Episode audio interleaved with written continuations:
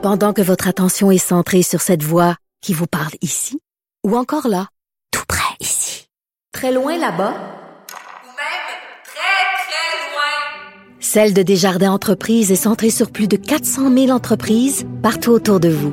Depuis plus de 120 ans, nos équipes dédiées accompagnent les entrepreneurs d'ici à chaque étape pour qu'ils puissent rester centrés sur ce qui compte, la croissance de leur entreprise. Avec euh, le, le déconfinement qui s'accélère, euh, on voit les règles qui s'élargissent. Il, y a- il y a eu des décrets, on le sait, bon, on pouvait pas euh, se rencontrer, on peut pas se rencontrer à l'intérieur.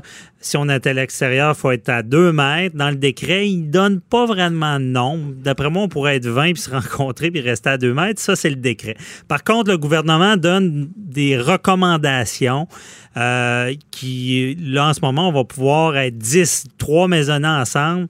Euh, donc, on garde les distances pour ce qui est des, entre les maisonnées, mais on pourrait, on peut faire des barbecues. Donc, il y a toutes des règles établies comme ça. Il y en a des qui sont obligatoires, il y en a qui sont euh, recommandées, d'autres fortement recommandées. Et euh, qu'est-ce qui est correct de faire, qu'est-ce qui est pas correct de faire? On en parle avec René Villemur, éthicien bien connu au Québec, auteur de L'éthique pour tous, même pour vous. Bonjour René. Bonjour. Eh, merci d'être avec nous. Donc, euh, on, on- on voit toutes sortes de comportements en temps de pandémie. Là. Et euh, y a-t-il une ligne éthique? J'imagine qu'il faut respecter les règles. là. Ben, la première chose à, à bien comprendre, c'est que quand on parle d'éthique, l'éthique, on le définit comme ceci. C'est un peu moins de soi et un peu plus des autres. Oh, Donc, il y a un côté qui est plus altruiste, collectif que, que- qu'individuel, déjà. déjà. Alors, autrement dit, ça, ça revient à penser aux autres. Donc, quand on, quand on regarde euh, les conseils, la réglementation qui nous est donnée, dans le fond, euh, la consigne éthique, c'est une consigne de prudence. Mhm. à quelque part de penser aux autres avant de penser à soi. Donc, c'est c'est certain qu'on le citoyen aujourd'hui est un peu mêlé parce que entre l'obligatoire, entre le ça serait mieux que et puis vous pouvez, vous pouvez pas, c'est certain qu'il y a une certaine confusion et la confusion, ben, ça entraîne de l'incertitude. Et aujourd'hui, ben, c'est ça qui, qui habite souvent les gens, c'est qu'ils savent pas, ils sont pas certains. Et ils ont peur de, de, de faire un impair, mais euh, en bout de ligne, ils sont pas certains. Ils sont pas certains. Puis l'incertitude, ben, on le dit souvent en droit, la couleur favori euh, des, des avocats qui font du litige, c'est le gris. Le gris, quand c'est pas certain, c'est pas si clair, c'est pas là qu'on on va enfreindre encore plus les règles. Ben justement, c'est que peut-être qu'on va les enfreindre sans- sans le savoir ou pour une mauvaise raison. Regardez, au début là, le, le confinement, c'était simple, tu sors pas. Ouais. Ça c'est simple. Mais maintenant, les règles ou les, ou les communications quotidiennes, parfois entrent en, contradiction. Il fallait mettre- pas mettre un masque, il faut mettre un masque. Et je me mets toujours dans la dans la position de Monsieur, Madame, tout le monde qui euh, ne sont pas nécessairement à écouter une conférence de presse, qui lisent un peu le journal, qui écoutent la radio, mais ils se disent à un moment donné, qu'est-ce qu'il faut que je fasse? Mhm. Et puis, ça serait malheureux qu'on commence à, à, je dirais, à, à- à donner des constats d'infraction à des gens qui sont juste parce qu'ils ne savaient pas. Il y a des gens, évidemment, qui sont des délinquants. Il y, a, il y a des gens qui vont, eux, vont se foutre des règles. Mais pour l'instant, l'incertitude, c'est assez embêtant. Mhm. C'est- quand même dangereux. Je ne sais pas si c'est vrai, René, puis je ne veux pas insulter le public, mais on dit que les- euh, la population, euh, lorsqu'on donne des règles, euh, on, le, le- le- c'est comme si l'âge mental diminuait. là. C'est comme si on s'adressait. euh, puis je, je trouve ça drôle parce qu'il y a- il y a Mario Dumont qui avait fait ce comparable. Lui, il y a des ados, puis il a dit ben quand je dis à mes adolescents, euh, ben peut-être ou c'est pas clair, pour eux, ça veut dire qu'ils peuvent. là. Donc, c'est- est-ce qu'il y a le danger dans la société en ce moment avec les confusions, que les gens justement prennent beaucoup plus le chemin sur de la permission que de l'empêchement? Ben, il y a un grand danger parce que surtout qu'on est un petit peu fatigué d'être confiné, d'une part. Mhm. On est un peu fatigué, mais il fait, il fait beau pour ça. Donc, on est, on est porté à aller vers l'extérieur. Le Québécois moyen aime bien l'extérieur quand commence à- le printemps nous arrive. Ouais. Mais ce qu'il faut faire attention aussi, c'est que la, il y a- la, la- la situation présente, moi, je la, divise, je la divise en trois phases. Il y a une crise sanitaire qui est évidente, pour laquelle on obtient des consignes parfois claires, parfois moins claires. Mhm. Il y a une crise économique qui suit ça. D'accord? Ouais. Sur dont on parle de déconfinement, on parle de qu'est-ce qu'on fait dans les magasins de linge, que feront les, que font les restaurants. Là, c'est tout, là, honnêtement, il y a beaucoup de gris. Mais Mhm. il y a un élément qu'on adresse très peu et puis qui va nous sauter en plein visage, c'est la crise sociale. Ah Vous savez, il y a des gens qui vont, ben, des gens qui perdent leur emploi, il y a des gens qui reçoivent des suicides, des, des, des, des grandes détresses. Et puis, et pour l'instant, on traite ça beaucoup en termes économiques. C'est comme si on se disait, vous pouvez aller chez le coiffeur à compter du 1er juin, mais est-ce que vous allez y aller? Mhm. Et ça aussi. Puis à quel prix? Parce que si c'est un peu plus cher chez le coiffeur, un peu plus cher au resto, un peu plus cher dans l'avion, puis quelqu'un perd son emploi, il y, a, comme un cercle là, qui, est, qui, qui, est, très difficile à, à cerner. Et pour l'instant, on se dit juste, délai avec le, le confinement, l'économie, il y aura des subventions, mais c'est qu'après ça, Mhm. j'ai bien peur que le plus grand impact, évidemment, le sanitaire, les décès, c'est tragique au maximum, mais qu'il y a un impact social, psychologique et euh, durable à part ça sur la sur la population parce que on est c'est pas quelque chose qui va durer euh, deux mois là. On, je pense qu'on va changer la façon de vivre. Ouais. C'est pas que c'est nécessairement 100%, mais il reste que euh, on est habitué d'aller chez le coiffeur quand on veut, magasiner comme on veut. Mhm. La somme de ces contraintes là va affecter les gens. Donc, il y a, y a, y a un, besoin d'éducation à l'éthique sociale. Comment apprendre à vivre ensemble euh, dans un relatif confinement-déconfinement. Mhm. Puis, euh, le, le, gouvernement a une part à faire là-dedans d'éducation aussi. Oui.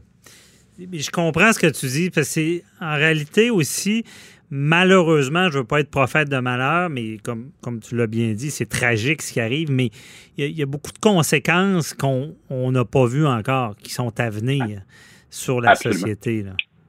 Et... Ben absolument, parce que c'est.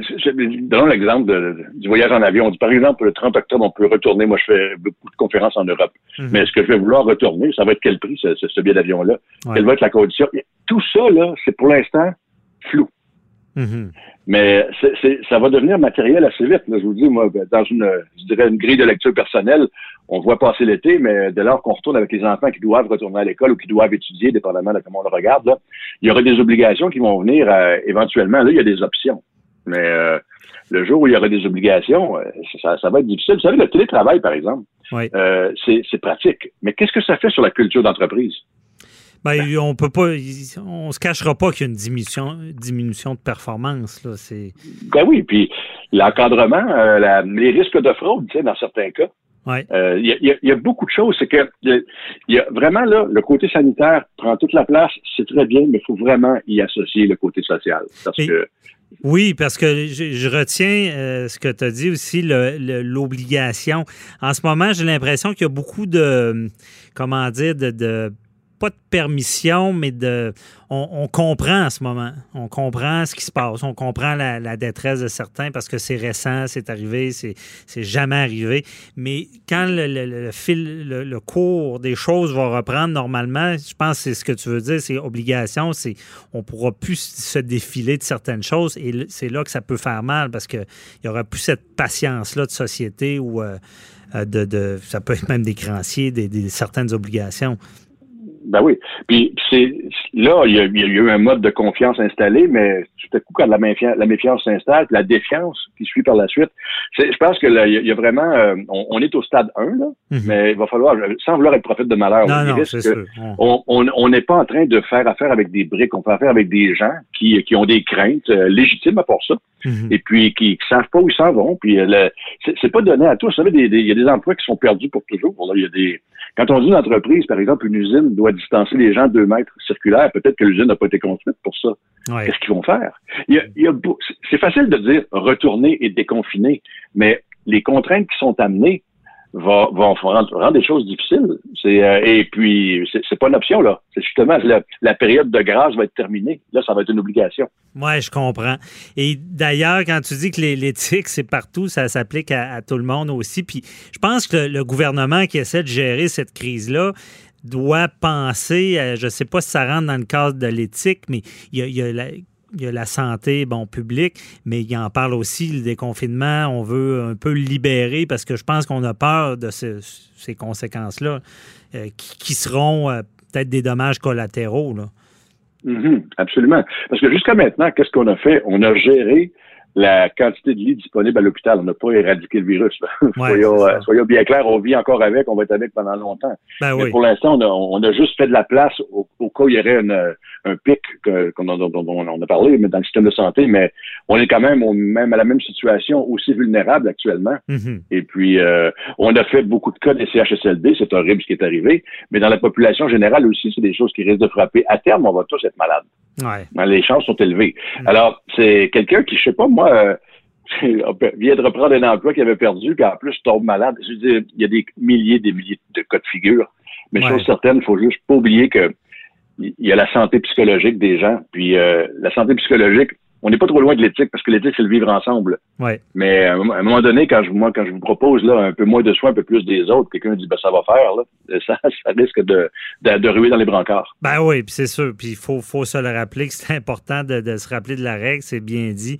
Euh, et euh, rapidement aussi, euh, il nous reste deux minutes, puis euh, l'éthique aussi, euh, ça peut avoir deux vitesses. hein, parce que là, on voit le déconfinement, on, on permet barbecue, mais euh, je pense qu'il y, a- beaucoup de gens qui ont une façon de faire en public et qu'il y a beaucoup de gens qui respecteront pas tant les règles au cours de l'été, là, qui, euh, quand personne les voit, puis, tu sais, je veux dire, il y a ce danger-là aussi, là, de, qu'on ait plus que ce qui est permis. Là. Mais c'est certain, l'éthique, vous savez, c'est bien agir même quand personne ne regarde. OK. Puis, Ouais. puis dans le fond, je vais le résumer autrement. Agir en bon citoyen, là, pour le faire, il va falloir accepter de réduire son confort pour le bien des autres. Et ça, c'est pas une chose qui est gagnée. C'est pas gagné. Oui, évidemment. Mais je pense que c'est pour le bien. euh, ça a l'air euh, cliché quand on le dit, mais c'est pour le bien de tous. Parce que moi, je le dis, dans le judiciaire, on n'arrête pas d'avertir les gens. On leur dit écoutez les règles parce que les- la loi sur la santé publique a des dents. Donc, s'ils décident de reconfiner encore plus loin, on aura euh, l'impact dont on parlait tout à l'heure pourrait être encore plus grand. Donc, on se rappelle des règles. Merci beaucoup. Et qui de mieux qu'un éthicien pour nous rappeler de suivre les règles, j'imagine. Je sais que c'est plus complexe que ça, mais euh, je pense que tu es d'accord, René, qu'il faut les suivre?